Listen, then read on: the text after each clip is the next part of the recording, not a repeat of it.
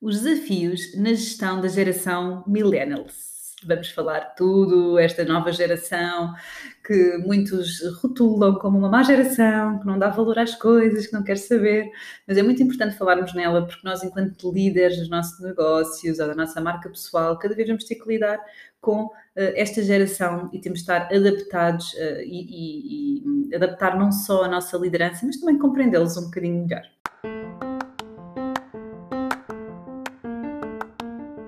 Olho para a Coisa com Ana Gonçalves, o podcast para profissionais de saúde empreendedores que querem criar ou ter um negócio de sucesso. Conversas informais e descomplicadas sobre os desafios de ter um negócio na área da saúde.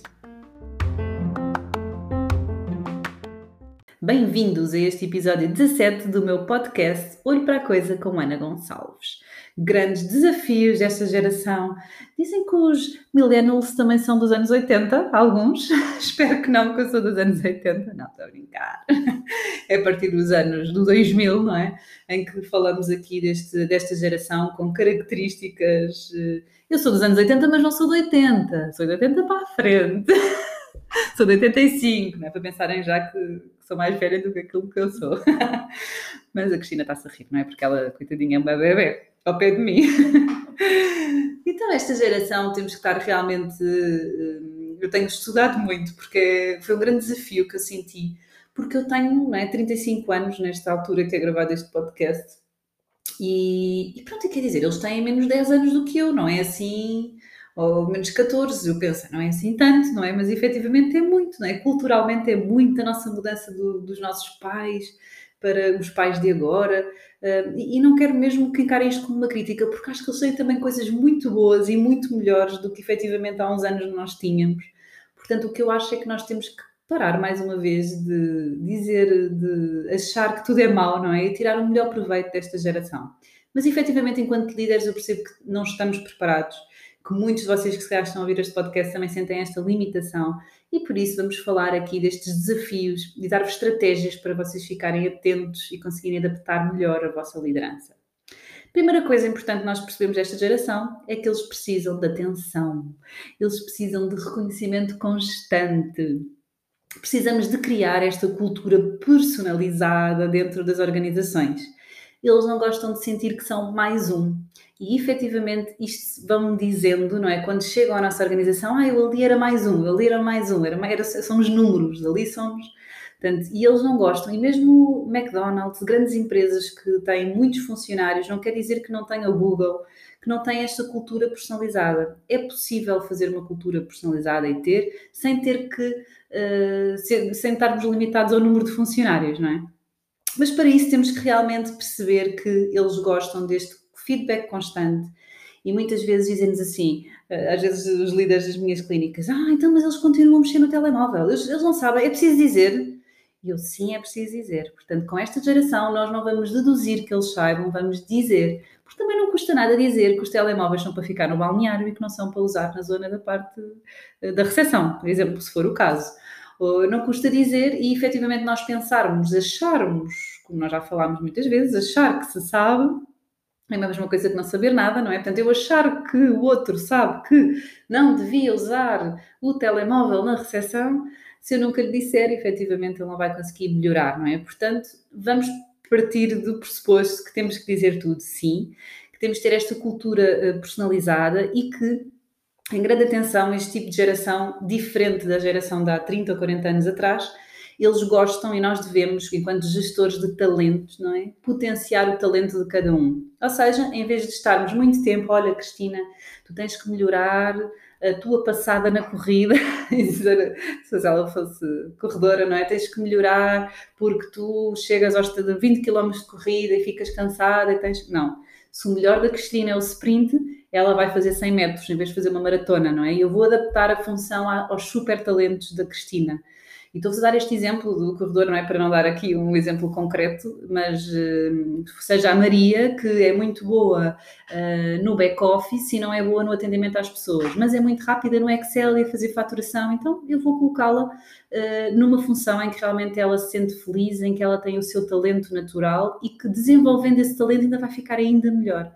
Do que a cultura do vamos tentar potenciar aquilo em que tu és menos bom uh, e vamos te colocar no, no, no, atendimento, não é? Portanto, esta geração não tem muito a cultura de melhorar uh, os seus pontos fracos, mas sim, como ele gosta do reconhecimento, não é? De potenciar aquilo em que ele realmente é bom e estes, super, estes superpoderes, não é?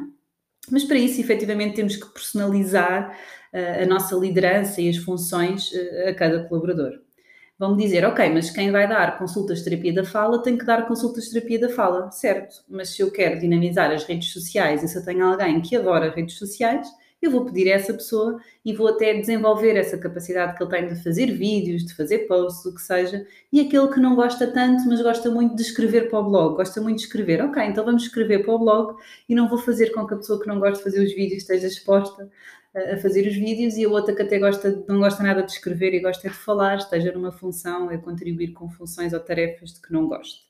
Portanto, é neste sentido tentarmos perceber quais são os superpoderes da nossa equipa, da, nossa, da pessoa que temos ao pé de nós e potenciarmos esse superpoder. Depois esta geração uh, uh, ensina-nos, a faltar a palavra, em que não basta atrair o talento, não é? Isso não chega. Uh, e antigamente chegava porque eh, existia, eh, os meus pais tinham trabalho para a vida toda, não é? Eles entravam numa empresa, entravam no trabalho, meus pais são professores, portanto não era bem uma empresa, não é? Mas eles não, não se imaginavam fazer outra coisa, não é? Ou alguém entrava num banco, ou entrava numa fábrica, ou trabalhava num café, e aquele trabalho era o trabalho para a vida toda, não é? Havia a mobília para a vida toda, a casa para a vida toda.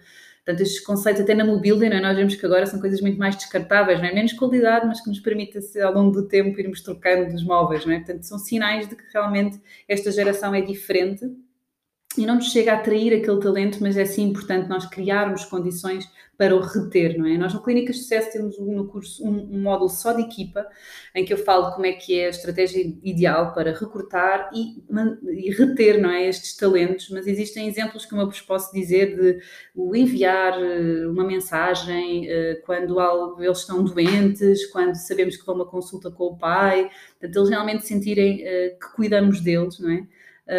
Uma prenda de aniversário e a prenda pode ser um postal escrito por nós, nunca mais entregamos nada físico, não é escrito é à mão. Uh, falar sobre a importância que tem para nós ele estar na nossa empresa, por exemplo. Pode ser um pequeno almoço que vamos fazer de oferta no aniversário, pode ser qualquer coisa, mas no fundo é importante, existem inúmeras estratégias, o que eu vos queria partilhar aqui era o cuidarem genuinamente da vossa equipa e eles precisam de sentir isto, não é? Mais do que atrair, e é importante nós percebermos que às vezes perdemos muito tempo e muita energia a tentar eh, recrutar a pessoa certa, mas depois ela já está, até sentimos alívio, não é? Porque agora já me ajuda, já vai fazer aquele trabalho, e agora eu estou descansado, que vou ter mais tempo, e vou... mas esquecemos de cuidar daquela pessoa. Tal e qual como nós cuidamos dos nossos clientes, e por norma o profissional de saúde cuida muito bem do seu cliente, pensarmos que temos que cuidar muito bem da nossa equipa, não é? Seja ela numa clínica ou na nossa marca pessoal. Depois, o investimento pessoal. Portanto, esta geração valoriza tanto a parte financeira como o investimento pessoal que a empresa tem nele. Como, por exemplo, incrível, não é? Mas que os estudos indicam que eles valorizam tanto a parte financeira como, por exemplo, a parte da copa, não é? O espaço que a empresa disponibiliza para eles almoçarem, para eles relaxarem. Uh, quando eu pensei nisto e vi isto, pensei, ui, aquele metro e meio quadrado que eu tenho na clínica vou ter que aumentar porque efetivamente o que eu vi era produção, não é? Vamos pôr aqui o menos espaço possível, do espaço morto, não é? Mas não é espaço morto. Porque se efetivamente esta geração valoriza tanto esse espaço como a parte financeira, será certamente o um investimento da parte das empresas criarem estas condições, não é? Eu tenho um projeto muito engraçado que ainda vou conseguir implementar uh, na Fisiotorres, mas gostava mesmo de criar aqui um espaço para que eles sintam que na hora do almoço podem ficar lá, podem conviver, podem ouvir o seu podcast, podem adormecer no sofá, podem uh, ouvir, ver um, um filme, uh, o que seja, mas, mas percebemos que é realmente importante nós criarmos condições para que eles se sintam especiais no fundo, este podcast vem-nos trazer isso tudo, não é? A forma como eles gostam de ter atenção, de se sentirem acompanhados, de se sentirem especiais, o envolvimento não é, com a cultura da empresa, muito mais do que com o seu vencimento ou com metas uh, que eles possam não conseguir alcançar. Até porque eles motivam facilmente com metas inatingíveis, portanto, temos de ser realmente muito realistas e ajustar uh, a cada colaborador. Por isso, espero que vos tenha ajudado eh, nestes desafios a gerir esta equipa que, dos tempos modernos, não é? que nós temos realmente de nos eh, adequar. Uh, e pronto, temos encontro marcado na próxima semana. Um bom dia e bons negócios.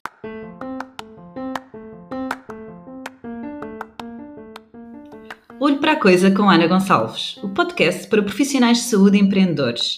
Peço-vos para seguirem este podcast de forma a serem os primeiros a saberem quando lançamos um novo episódio e façam print identificando-me nas vossas redes sociais anagonçalves.com.pt para desta forma saber que continuam desse lado e que estão a ouvir e que vale a pena continuar a gravar este podcast. Até já e bons negócios!